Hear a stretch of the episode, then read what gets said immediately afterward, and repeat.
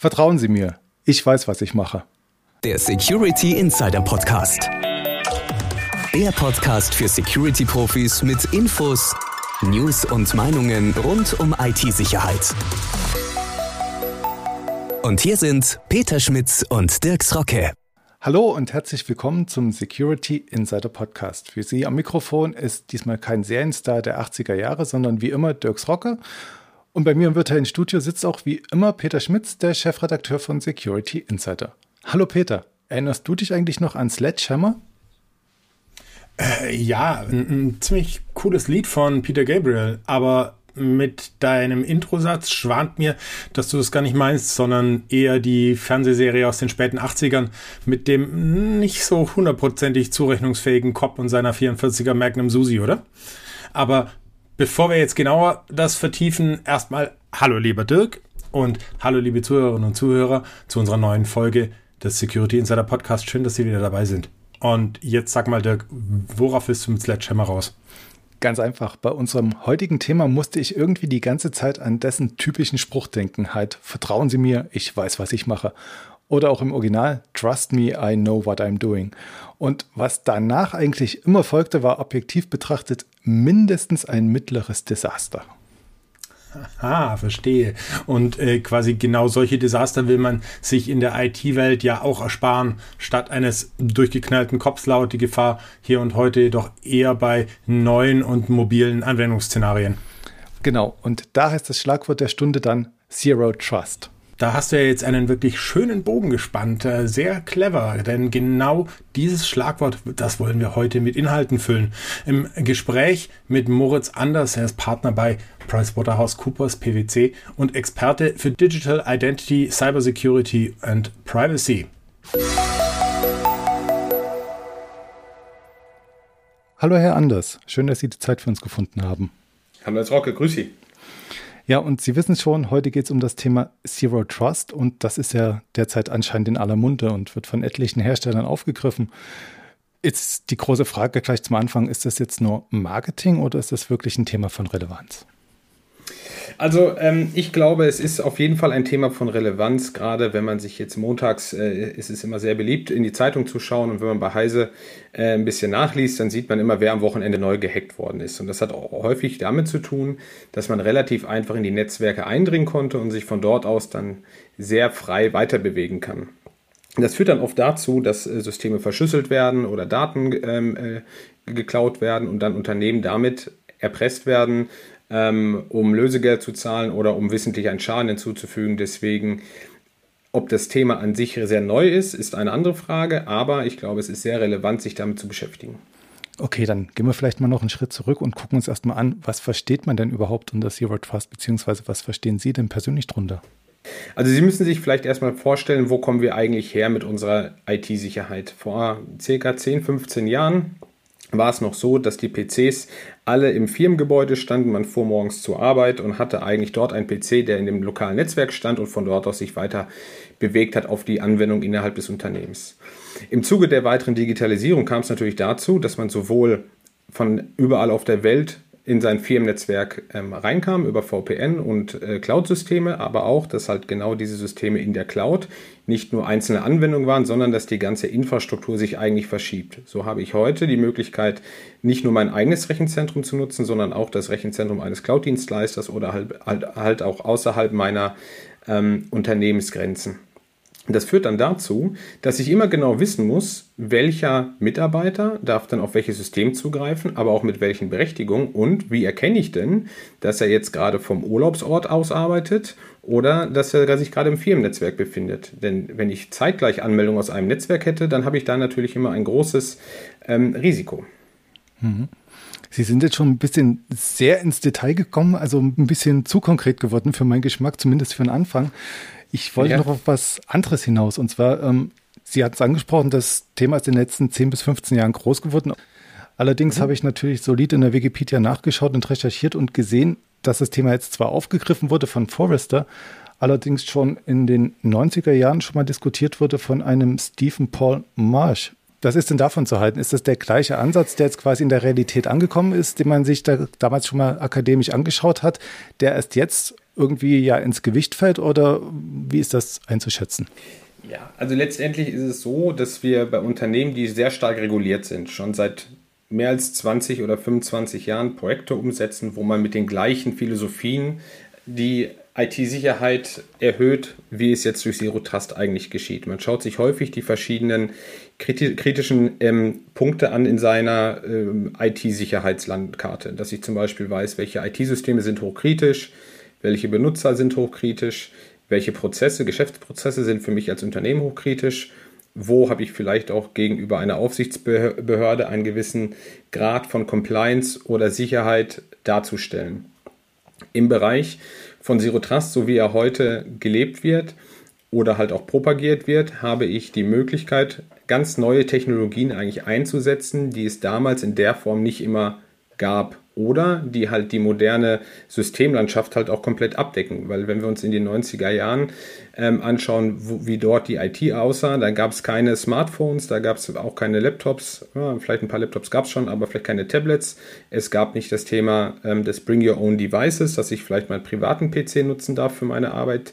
Ähm, und dadurch sind ganz, ganz viele neue Herausforderungen entstanden, die vom Grundsatz her immer noch einen hohen Sicher ähm, Sicherheitsgrad ähm, erwünschen, aber die sich heute technologisch deutlich besser absichern lassen.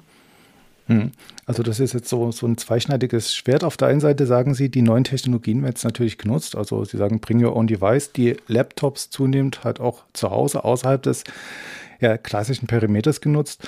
Auf der anderen Seite entwickeln sich auch die Technologien, um das Ganze zu schützen, ein bisschen weiter. Woran denken Sie denn da? Also welche Technologien gibt es denn jetzt? Was ist State of the Art? Was sollte man sich dann anschauen, wenn man so einen Zero Trust Ansatz fährt? Also ich würde mir immer zuerst mal anschauen, mit welchen Systemen arbeite ich eigentlich und welche Systeme gebe ich an meine Mitarbeiter heraus. Denn es ist ja so, dass sie ähm, sowohl auf der Anwenderseite ein sehr großes Spektrum an Geräten haben. Also sie haben ja nicht nur den, den Windows-PC, sondern sie haben auch ein Apple-Gerät, sie haben dort schon verschiedenste Versionen von Apple-Geräten, sie haben Samsung-Gerätschaften und das sind alles ähm, Systeme, mit denen ein Anwender sich in ihrem Netzwerk äh, fortbewegen kann. Und er möchte, abhängig wahrscheinlich auch von seinem Anwendungsfall, immer wieder auf unterschiedlichste Daten mit unterschiedlicher Kritikalität dieser Daten zugreifen. Darauf muss man dann achten, wenn man auf, auf die verschiedensten Systeme zugreifen kann. Wenn Sie jetzt äh, auf, der, auf, der, auf der Applikationsseite weiterschauen, dann haben Sie auf der Anwendung, also auf der Applikationsseite dann verschiedenste Serversysteme. Sie haben die Systeme manchmal ähm, on-premise stehen, manchmal in der Cloud und da muss man dann wieder darauf achten, wie bewegt sich dieser Anwender mit welchen Geräten durch Ihr Netzwerk.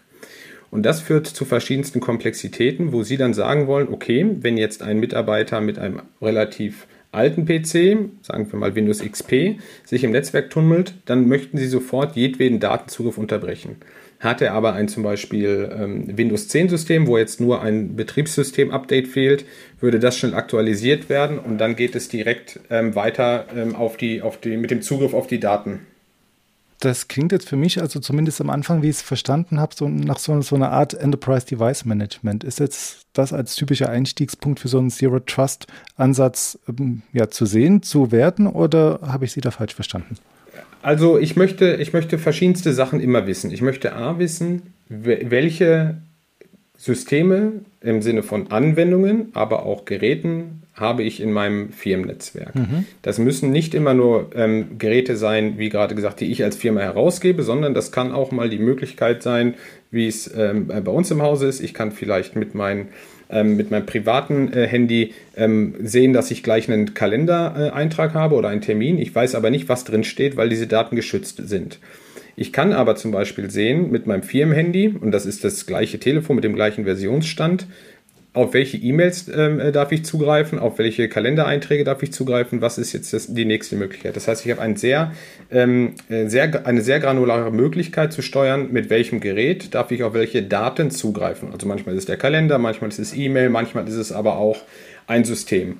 Und das könnte ich sogar gepaart machen mit äh, der Lokation, von wo jemand arbeitet. Das heißt, wenn ich weiß, dass er zum Beispiel im Homeoffice sitzt oder dass er ähm, gerade im Firmengebäude äh, sich über das WLAN angemeldet hat, kann, könnte ich wieder andere Berechtigungen vergeben, als auch, ähm, wenn er sich jetzt gerade aus einem Land ähm, äh, anmeldet, wo wir typischerweise als Unternehmen äh, nicht operieren. Also wenn sich jetzt jemand aus China anmeldet und auf unsere ähm, Konstruktionsdaten zugreift, aber wir eigentlich gar nicht in China sind, dann könnte ich das wieder verhindern und sicherstellen, dass in der Abhängigkeit zwischen einem Benutzer, einem Gerät, was vielleicht beides gestohlen sein kann, ja, ich habe das Gerät entwendet und ich weiß jetzt, was Benutzer und Passwort sind, und in Abhängigkeit mit der Lokation habe ich die Möglichkeit zu sagen, ich verbiete jetzt hier den Zugriff auf diese Daten. Das waren jetzt sehr schöne und auch nachvollziehbare Beispiele, die Sie genannt haben. Meine Frage ist jetzt architektonisch, wenn ich sowas umsetzen und abbilden will, wie fange ich denn da an? Also ich habe jetzt auch gelesen, es gibt da die verschiedensten Ansätze mehr oder weniger. Also die, das National Institute of Standards and Technology, das vertritt da so einen ja, abgehobenen Infrastruktur- und Operational Policies Ansatz. Dann gibt es auf der anderen Seite vom britischen National Cyber Security Center so fünf Schlüsselprinzipien. Und wenn man jetzt wieder auf den Kinderwag von Forrest zurückgeht, der hat halt seine drei hauptsächlichen Komponenten, die man abdecken sollte. Sollte man sich jetzt aus diesen drei oder den verschiedenen Ansätzen das Beste für sich rausnehmen, gucken, wie seine Organisation läuft, oder gibt es da so ein Patentrezept, um das Ganze irgendwie anzugehen von Anfang an? Ja, ich glaube, es hängt natürlich auch mal ein bisschen davon ab, wie möchte ich mich als Unternehmen in dem Bezug auf Security aufstellen. Ja, möchte ich hier, ähm, ich sage mal in Anführungszeichen, ein Fort Knox sein oder muss ich vielleicht auch ein Fort Knox sein, weil ich zum Beispiel äh, ein Atomkraftwerk äh, betreibe oder habe ich vielleicht auch größere äh, Flexibilität, weil ich im, im Online-Retail ähm, um ähm, unterwegs bin. Ja? Also da habe ich ja generell die Möglichkeit zu sagen, möchte ich jetzt super sicher sein oder mache ich hier auch einen gewissen, ähm, im Englischen würde man sagen, Trade-off, wo ich sage, ich behalte mir lieber ein, Hochgrad, hoch, ein hohes Grad an Flexibilität ähm, und, und büße dafür vielleicht ein bisschen ähm, Security ein.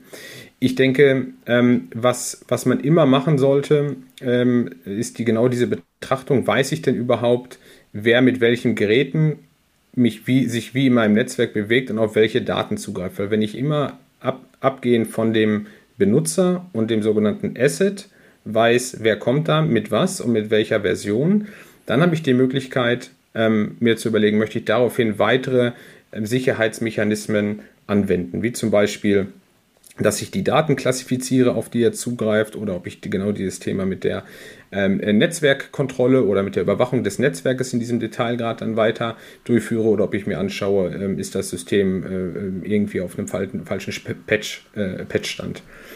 Ähm, zusätzlich dazu ähm, sollte man trotzdem immer noch mal schauen, kann ich mir denn Anormal kann ich Anomalien in meinem Netzwerk überhaupt erkennen? Denn wenn ich sage ich mal, blinde Flecken in meinem Netzwerk habe und ich weiß gar nicht, wo genau sich ein Anwender befindet oder welche Systeme ich überhaupt in meinem Netzwerk habe, dann bin ich ja mehr oder weniger im Blindflug. Das heißt, diese weißen Flecken von der IT-Sicherheitslandkarte sollte man möglichst zeitnah ähm, aufdecken, sollte überwachen, wie kann ich jetzt vorgehen, um diese Risiken zu minimieren? Oder sind es vielleicht Risiken, die für mich vertretbar sind? Zum Beispiel äh, die Anwendung des Kantinplans. Ja, die kann ich äh, möglicherweise äh, mit etwas weniger, mit einem geringeren ähm, Risikoprofil klassifizieren als jetzt mein ERP-System, wo alle meine ähm, wichtigen Geschäftsprozesse durchlaufen. Und genau dieser, ähm, dieser Balanceakt zwischen der Kritikalität und der angestrebten Sicherheit, den sollte man sich überlegen und dann auch schauen, wie kann ich jetzt welche Sicherheitsmechanismen aus diesem Zero-Trust-Konzept anwenden, um meine Daten weiter abzusichern. Wie verschaffe ich mir denn jetzt in so einer ja, verteilten Infrastruktur einen Überblick über die ganzen Systeme, die auf meine Infrastruktur zugreifen? Also die sind ja in aller Welt verstreut und im Zweifel sind es auch irgendwelche Web-Clients, die ich gar nicht unter Kontrolle und noch nie gesehen habe als Administrator. Das ist in der Tat eine sehr schöne Frage, weil das ist in, ähm, etwas, was mich selber vor einigen Jahren ähm, in, in, in, der, ähm, in der Projektwelt ähm, umgeben hatte. Denn wir haben vor circa, ich würde mal sagen, 10, 12 Jahren angefangen, in den Identity Access Management Projekten möglichst viele Anwendungen an diese IAM und Security-Systeme ähm, zu verbinden, so dass man immer einen sehr hohen Transparenzgrad hat, welcher Benutzer darf auf welche Systeme zugreifen, mit welchen Berechtigungen und wie kontrolliere ich denn jetzt auch, dass wenn er zum Beispiel darauf nicht mehr Zugriff ähm, haben darf, dass diese Berechtigungen abgekündigt worden ähm, äh, sind. Und für diese Erkennung von Anwendungen oder Geräten in einem Netzwerk gibt es sogenannte Scanner. Die schauen sich genau an, ähm, welche ähm, äh, Geräte gibt es in meinem Netzwerk welche Anwendungen, ähm, welche vielleicht aber auch Netzwerkelemente wie ein Switch, wie ein Router, bis hin zu IoT-Devices, ähm, äh, also ähm, äh, Kameras, zum, Überwachungskameras zum Beispiel, die sich im Netzwerk befinden, oder Chipsätze, die sich äh, in, einem, in einer Steuerungsanlage befinden. Und das erkennt, erkennen diese Scanner und zeigen das genau an. Und als man damals dann mit dieser Anbindung fertig war, hat man festgestellt, oh, seit mehreren Jahren oder seit zwei, drei Jahren ähm, haben sich die sogenannten Cloud-Anwendungen etabliert und unsere ähm, Fachbereiche haben angefangen, einfach per Kreditkarte eine Cloud-Anwendung zu beschaffen, ähm, zum Beispiel ein CRM-System oder äh, äh, eine andere Anwendung, um ähm, bestimmte kleinere Geschäftsprozesse äh, vereinfacht in der Cloud ähm, umzusetzen. Und man konnte nicht erkennen, dass äh, die von diesem Unternehmen genutzt werden. Das heißt, man hat dann angefangen, auf den sogenannten Internet Breakouts, also an den Punkten, von dem ein Unternehmen ins Internet funkt, ähm, mitzuschneiden, auf welche Adressen gehen eigentlich diese ganzen Suchanfragen oder ähm, Netzwerkanfragen. Und wenn Sie jetzt zum Beispiel, nehmen wir mal Dropbox.com, ein Online-File-Sharing-System äh, oder File-Storage-System, und Sie nutzen das gar nicht als Unternehmen, dann können Sie sicher sein, hier werden Daten an, eine, ähm, ähm, an einen ähm, Internetdienst vergeben, die Sie vielleicht gar nicht so an den Internet Internetdienst übertragen möchten. Und dann könnte ich sagen, okay, hier gibt es eine Nutzung ähm, von, von Internet-Services, äh, äh die ich unterbinden möchte. Das kann ich sowohl direkt durch äh, eine, eine äh, ähm, äh, durch das Einschränken des, Netz, des Netzwerkverkehrs äh, umsetzen. Das könnte ich aber auch, äh, indem ich erstmal anfange, eine Regel, äh, eine sogenannte äh, Policy im Rahmen der, der Informationssicherheitsrichtlinie umzusetzen und die, die Mitarbeiter darauf hinzuweisen, ähm, bitte ähm, verwendet kein Dropbox. Und dann kommt typischerweise Folgendes. Ähm, dann wird entweder von einem Mitarbeiter oder von einem Fachbereich gemeldet, ähm, dass es hier eine zwingende Nutzung von, dieser, von diesem Dienst gibt. Oder äh, wenn man mehrere Monate nichts hört, würde man dann in der Tat in die technische Umsetzung gehen und die Nutzung von Dropbox äh, technologisch auch verhindern dass Daten hier ähm, nicht äh, äh, übertragen werden sollen. Ja? Weil Sie müssen sich vorstellen, wenn ähm, auch gerade bei gro großen Datenschutzvorfällen ähm, wurden äh, private äh, Mail-Accounts verwendet, wurden ähm, Cloud-Dienste verwendet, die man so nicht verwenden darf. Und das möchte ich eigentlich alles möglichst einschränken und verhindern. Das kann ich aber nur machen, wenn ich ähm, sehr wenige äh, weiße Flecken auf meiner IT-Sicherheitslandkarte habe. Gibt es denn da irgendwelche umfassenden Tools wieder? Also Sie merken schon, ich frage immer nach dieser eierlegenden Wollmilchsau. Also wir hatten jetzt die Internet Breakouts, Sie hatten von den Scannern ja. geredet. Hätte ich damit mein Netz so weit abgedeckt, dass ich erstmal einen groben Überblick gewinne, was denn da vorhanden ist, beziehungsweise was schiefläuft, oder muss ich noch irgendwas beachten und nach irgendwas Ausschau halten? Ja, also typischerweise gibt es jetzt nicht ein Tool, mit dem Sie, äh, sage ich mal, alles auf einmal erschlagen können. Also diese eierlegende Wollmilchsau, wonach natürlich viele Kunden gerne streben, äh, gibt es so leider nicht. Ähm, was äh, zum Beispiel ähm, das, äh, das NIST-Framework für Cybersicherheit auch vorgibt, ähm, sind, ich sage mal, fünf Säulen ähm, in, auf die, die man seine Sicherheitsarchitektur fußen sollte. Das ist einmal alles rund um die Identifizierung, äh, dann um, die, um den ähm, Schutz äh, dieser identifizierten äh, Dinge. Das können Mitarbeiter, also das können Identitäten, Geräte, Applikationen ähm, äh, und andere äh, Assets sein. Äh, dann um mit der Erkennung, also wie kann ich denn jetzt eigentlich auch ähm, verschiedenste Cybersicherheitsvorfälle erkennen? Wie kann ich dann automatisch im besten Fall darauf auch reagieren? Also das sogenannte Respond. Ähm, jetzt stellen Sie sich vor, Sie wissen ganz genau, da ist jetzt ähm, ein Gerät ins Netzwerk gesteckt worden im Gebäude in ähm, äh, Berlin. Dann hätten Sie jetzt zwei Möglichkeiten. Sie können entweder jemanden äh, zu Fuß hinschicken oder ähm, Sie äh, automa äh, also, ähm, verhindern automatisch, dass dieses Gerät äh, weiterhin sich im Netzwerk bewegen kann und äh, entziehen äh, die sogenannte IP-Adresse und den Zugang zum Netzwerk und sperren somit quasi das weitere ähm, Verbreiten. Und dann last but not least gibt es halt das Thema Recover. Also wenn ich jetzt ein Incident hatte und ich weiß ganz genau, dass ähm, zum Beispiel bei mir eine Ransomware-Vorfall, ein Ransomware-Vorfall war oder dass bei mir Daten abgeflossen sind, dann brauche ich natürlich auch Prozesse, wie ich dem entweder äh, entgegenwirken kann und sicherstelle, ähm, dass äh, ich, ich möglichst äh, schnell auch wieder in ein ähm, in einen sauberen Prozess zurückkehren kann, dass ich diesen Incident geschlossen habe und weiß, es fließen jetzt zum Beispiel nicht weitere Daten ab und ähm, ich habe vielleicht auch alle anderen Schwachstellen, die hier ausgenutzt worden sind in meinem Netzwerk, ähm, geschlossen. Und das sind quasi diese fünf Säulen. Ähm, aber jetzt nochmal zurück zu Ihrer Eingangsfrage, ob es da jetzt ein Tool gibt, was alles macht.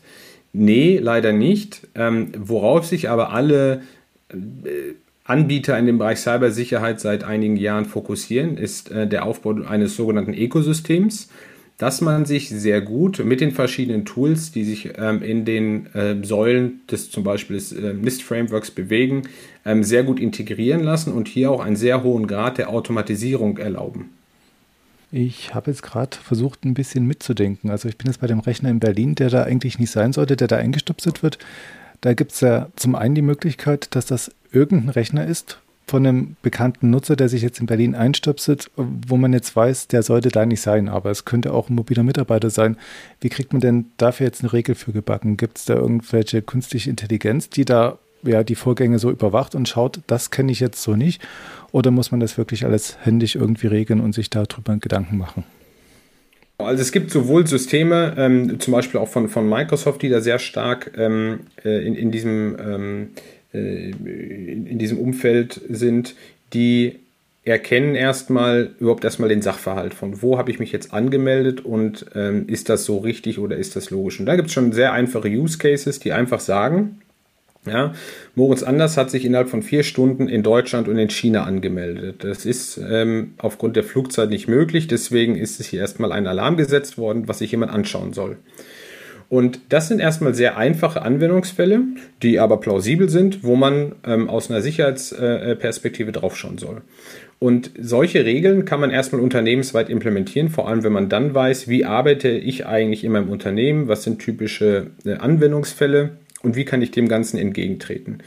Jetzt hängt aber auch jedes Unternehmen ähm, so ein bisschen äh, an der eigenen Arbeitsweise. Jetzt stellen Sie sich PwC vor, wir arbeiten weltweit als Berater. Das heißt, dass ich mich mal von einem PwC-Gebäude in den USA oder in Deutschland oder in Osteuropa anmelde, ist ziemlich wahrscheinlich. Solange das nicht zeitgleich passiert oder in einem ähm, sehr äh, engen Zeitabstand, ist das erstmal keine Auffälligkeit, sondern es ist okay und man sollte mich eigentlich erstmal immer arbeiten lassen ja, und nicht versuchen, mich zu verhindern.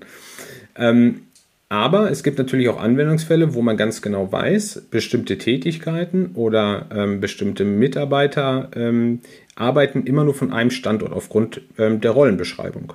Das heißt, man könnte sagen, machen wir es mal ganz einfach, der Pförtner Berlin ist nicht gleichzeitig Pförtner in Hamburg. Und der darf sich eigentlich nur mit seinem System in Berlin anmelden, aber nicht in Hamburg. Und genau diese Regelwerke kann ich dann in, meiner, ähm, in mein IT-Sicherheitssystem genauso einbauen, dass ich das erkenne.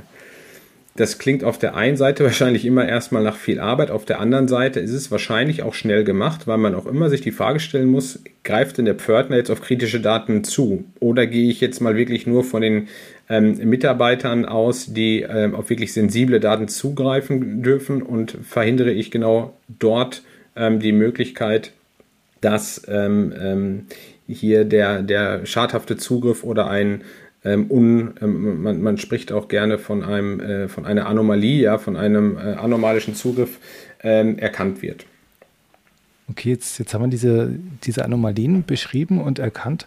Ähm, nur eine Verständnisfrage für mich, ist denn jetzt dieses Beobachten von den Vorgängen, Zusammenhängen, wie agiert ein Nutzer, auf welche Daten greift er zu? Ähm, ist das jetzt quasi schon der Übergang von dem klassischen Ansatz, wo ich mich jetzt quasi mit dem Token authentifiziere oder mit irgendwelchen Credentials einlogge. Ist das jetzt der Übergang zu Zero Trust oder wo vollzieht sich denn diese Transformation? Also ich würde das schon, ähm, das ist eigentlich ein, ein, sehr guter Punkt, wo man sagen kann, hier ändert sich eigentlich ein bisschen die, die Art und Weise des Zugriffs, wie es äh, in der, äh, wie es früher war, sage ich mal. Denn ähm, viele Unternehmen, und das ist auch heute noch teilweise so, die tracken genau bis zu dieser erstmaligen Anmeldung. Also ich weiß, dass der Mitarbeiter sich angemeldet hat und im besten Fall dann auch mit einem Token. Alles, was dahinter liegt, die Anwendung ähm, der, der kontextsensitiven Zugriffe, also womit, von wo, auf was greift er zu, das ist grundsätzlich erstmal äh, die größere Veränderung in diesem Zero-Trust-Ansatz, dass ich genau weiß, mit ähm, mit, mit welchen Szenarien muss ich mich jetzt hier befassen und wie möchte ich das vielleicht auch verhindern. Und grundsätzlich gilt dann da auch immer dieser Ansatz, ich vertraue erstmal keinem in meinem Netzwerk, sondern ich stelle immer sicher, dass das, was er jetzt tut, soweit richtig und erlaubt ist. Hm. Sie sagen jetzt prinzipiell vertraut man gar keine mehr im Netzwerk. Was macht denn das mit den Menschen? Was ist denn das überhaupt auf menschlicher Ebene? Also ich könnte mir jetzt vorstellen, wenn ich einen Mitarbeiter habe, einen altgehenden Administrator, der schon länger bei mir im Unternehmen ist und ich lasse den jetzt nicht so arbeiten, wie ich sie jetzt arbeiten lasse an jedem Ort der Welt, ähm, fühlt er sich da nicht ein bisschen zurückgesetzt, hm. überwacht? Ja, äh, das, das, das kann durchaus so sein. Also ähm, vielleicht da auch nochmal einen, einen, einen, ganz kleinen Schritt zurück. Ähm, Im besten Fall implementiert man immer Zero Trust, dass für die Mitarbeiter selber möglichst wenig ähm, äh, äh, ja, Disruption äh, in dem täglichen Arbeiten oder in der User Experience herrscht. Ja, das ist immer so der, der, der Anspruch. Außer ich weiß natürlich, dass ich vielleicht wissentlich hier auch nochmal die Sicherheitsbarriere hochziehen möchte. Zum Beispiel, wenn jetzt jemand ähm, eine sehr hohe Rechnung von irgendwie 3, 4, 5 Millionen genehmigt, äh, dass er da nochmal seinen Benutzernamen und Passwort eingibt, dann ist das vielleicht okay. Ähm, aber äh, das sollte jetzt zum Beispiel nicht zwanghaft sein, wenn er äh, die Restaurantquittung von 50 Euro zum Beispiel genehmigt. Und was Sie gerade angesprochen haben, ist ein sehr schöner äh, Anwendungsfall. Denn ähm, wie gehen denn Angreifer eigentlich vor? Die versuchen erstmal ins Netzwerk zu kommen und da ist ihnen erstmal egal, ob, die, ob der Mitarbeiter, den er da, ähm, der gehijackt wurde, ob das jetzt äh, ein Administrator ist oder eine Sekretärin oder eine Mitarbeiter in einer Fachabteilung. Von dort aus wird aber versucht, sobald ich den Zugang zum Netzwerk habe, den Administrator zu finden.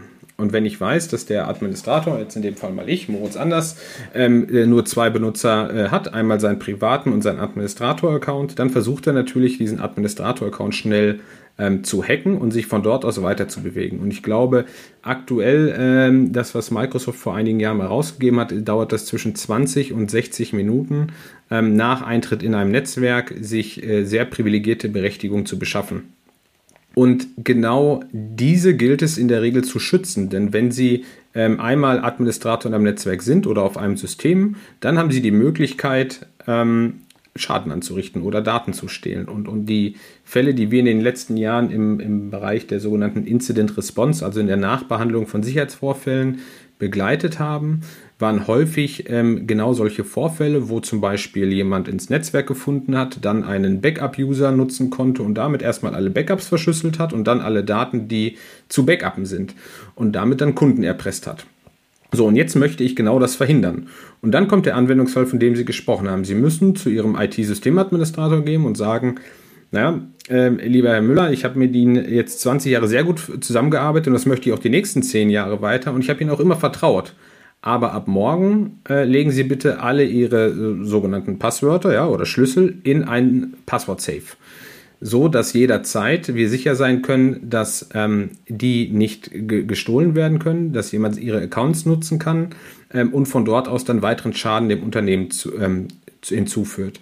Und da äh, spricht man auch gerne von dem sogenannten Change Management Ansatz, dass man den Mitarbeiter auch frühzeitig abholt, warum man jetzt diese Sicherheitsmechanismen etabliert und dass das äh, häufig auch zum Schutz des eigenen Mitarbeiters, dem Systemadministrator dann selbst, ähm, führt. Denn er muss ja nachweisen, dass er zum Beispiel nicht die Daten verschlüsselt hat und das ein Unternehmen erpresst hat. Das ist häufig dann ähm, äh, relativ schnell erkennbar, weil man weiß, dass ähm, der, der Angreifer von, einem bestimmt, von einer bestimmten IP-Adresse oder ähnliches kam. Aber am Ende ähm, schützt es auch den äh, Systemadministrator und den eigenen Mitarbeiter dann somit ähm, erstmal auch selbst. Mhm. Jetzt nochmal den Angriff nachverfolgend. Sie haben ja gesagt, es geht vielleicht über die Sekretärin rein und verbreitet sich dann im Unternehmensnetzwerk. Ähm, wäre da nicht ein Token, ein hardwarebasierter Schlüssel auch eine Möglichkeit, um das zu unterbinden, anstatt sich jetzt große Gedanken zu machen und keinem mehr zu vertrauen? Also das mit dem hardwarebasierten Schlüssel oder halt auch mit dem, äh, man spricht auch gerne vom Soft-Token, also einfach nur einen zweiten Faktor hinzuzuziehen bei der Anmeldung, ist sicherlich eine große Möglichkeit, indem man ähm, also äh, Accountübernahmen verhindert.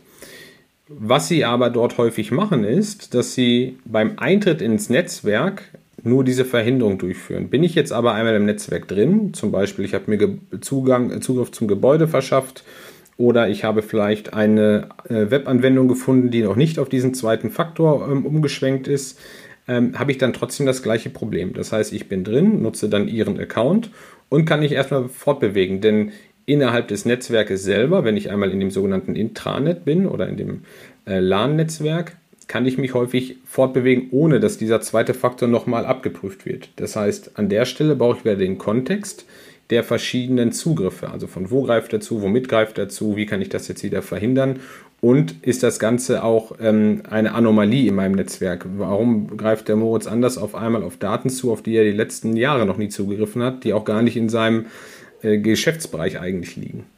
Mhm.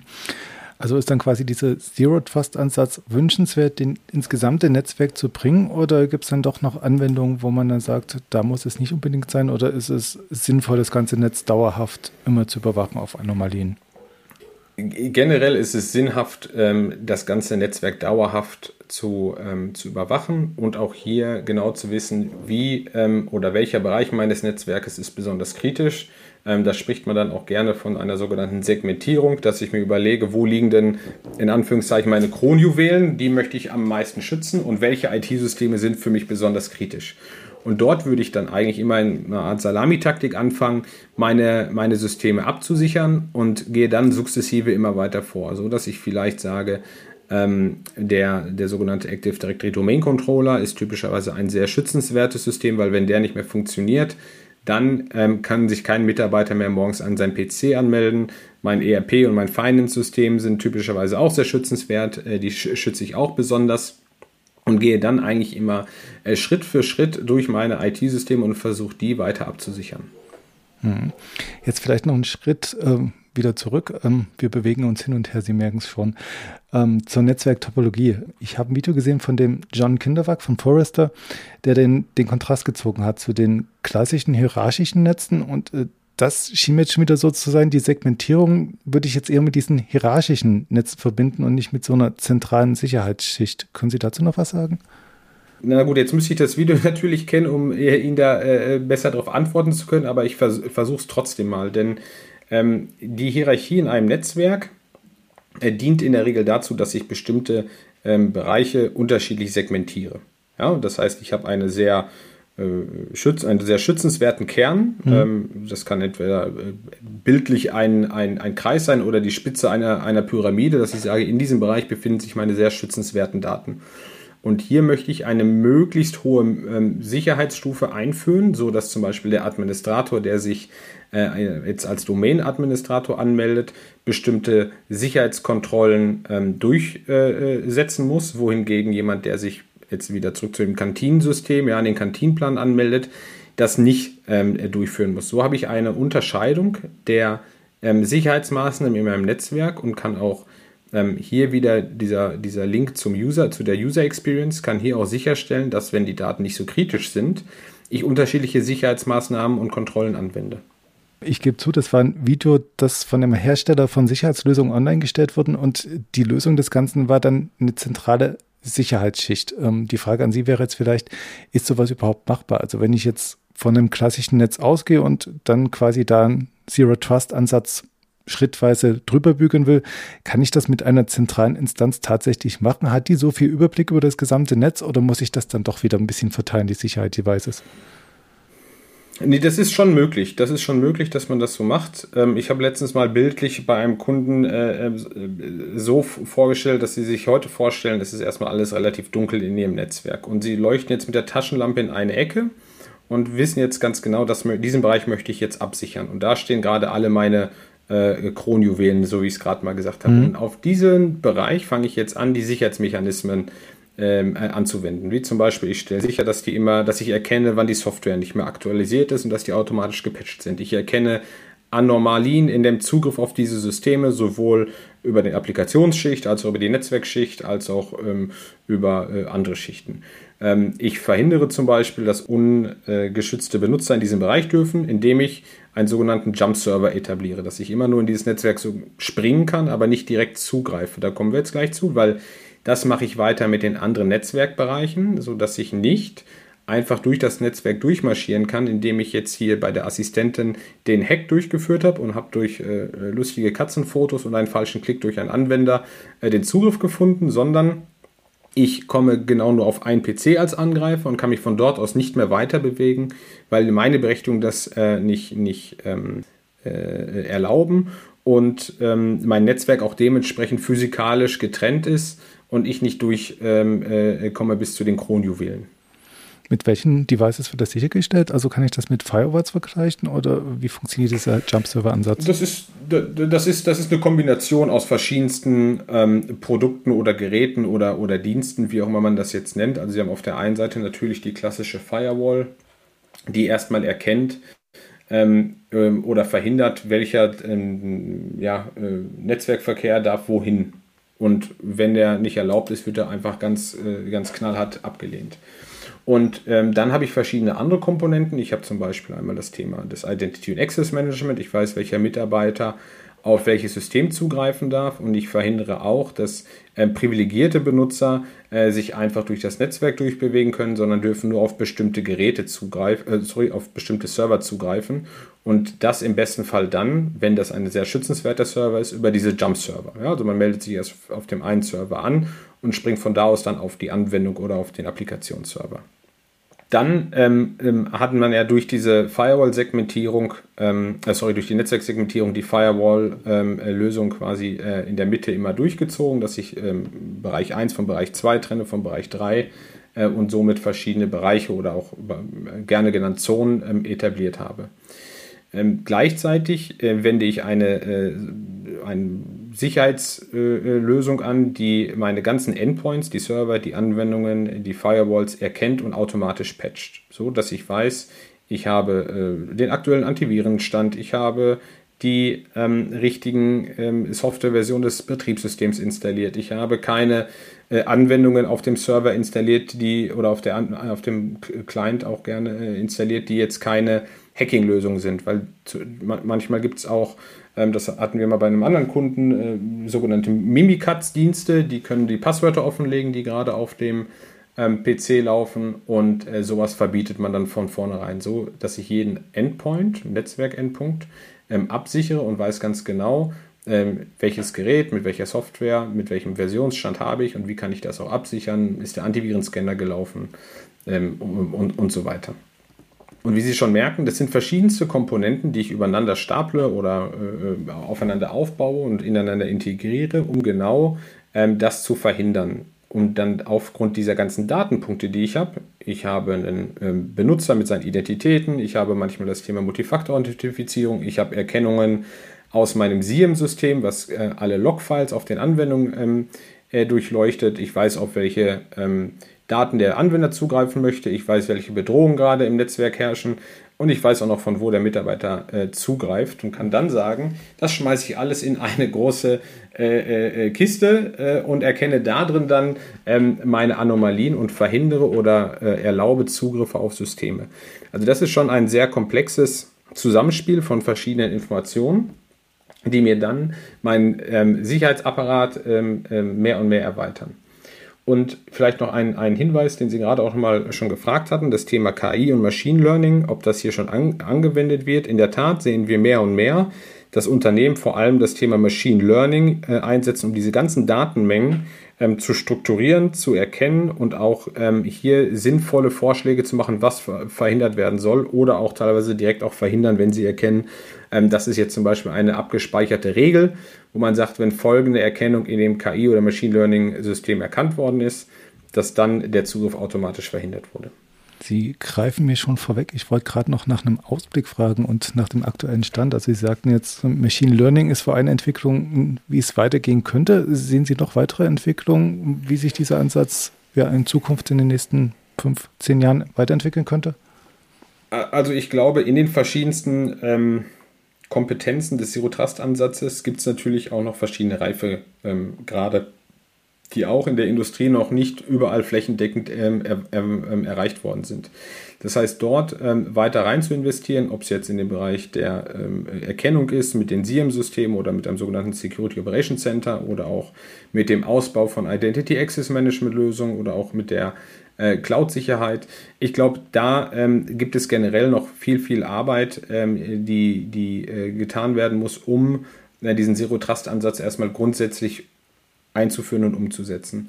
Parallel dazu gibt es natürlich auch die Produkte, die sich hier schneller und besser weiterentwickeln, gerade auch im Bereich der Skalierung, ähm, dass, dass äh, hier Cloud-Systeme ähm, implementiert werden, die ähm, gerade diese Rechenleistung für Machine Learning und KI ähm, auch umsetzen können, weil gerade hier geht es ja um die Menge und Masse der Daten und der ganzen Datenpunkte, die man analysieren muss. Und das skalierfähig hinzubekommen, ist halt dann häufig auch ähm, einfacher mit, mit einer Cloud-Plattform, als wenn man on-premise äh, riesengroße Server hinstellen muss.